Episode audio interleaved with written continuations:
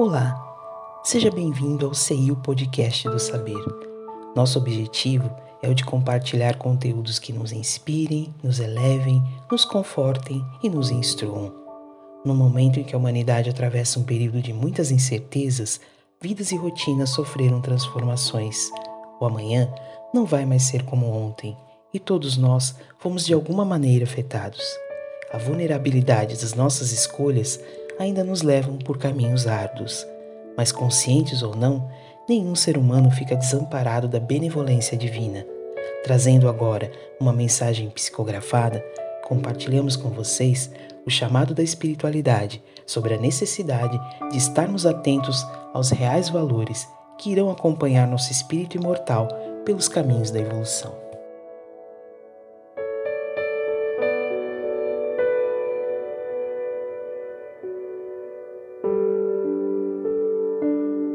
Na vinha de luz. Todos somos chamados a trabalhar na vinha do Senhor, nas vinhas do esclarecimento. É tempo de colheita. É necessário que todos intensifiquem esforços para combater as pragas da preguiça, da ociosidade, utilizando o adubo da vontade, mesclado com a força que cada um traz para a vinha. Combatamos com amor, mas impregnados com a semente da cobrança e da disciplina não nos sentemos antes que a colheita termine e não nos deitemos indevidamente, sem antes nos certificar do dever cumprido, primeiro consigo mesmo e depois para com o próximo. A vinha necessita de mais e mais trabalhadores e colaboradores para aguar a terra, mas queremos alertar os apreciadores e os espectadores que recebem o vinho do conhecimento, a taça do esclarecimento e os que bebem o suco que tem alimentado o espírito. Não basta escutar, tem que ouvir. E que não basta ouvir, tem que guardar. E que não basta guardar, tem que vivenciar.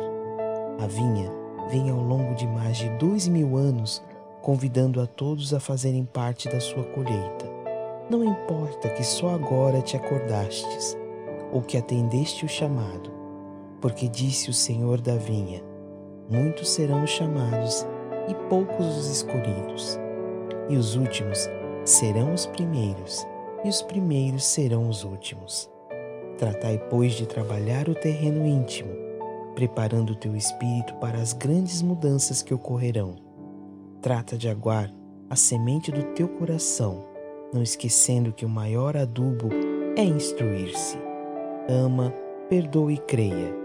A vinha floresce Vem fazer parte da colheita. Clarice, outubro de 2002.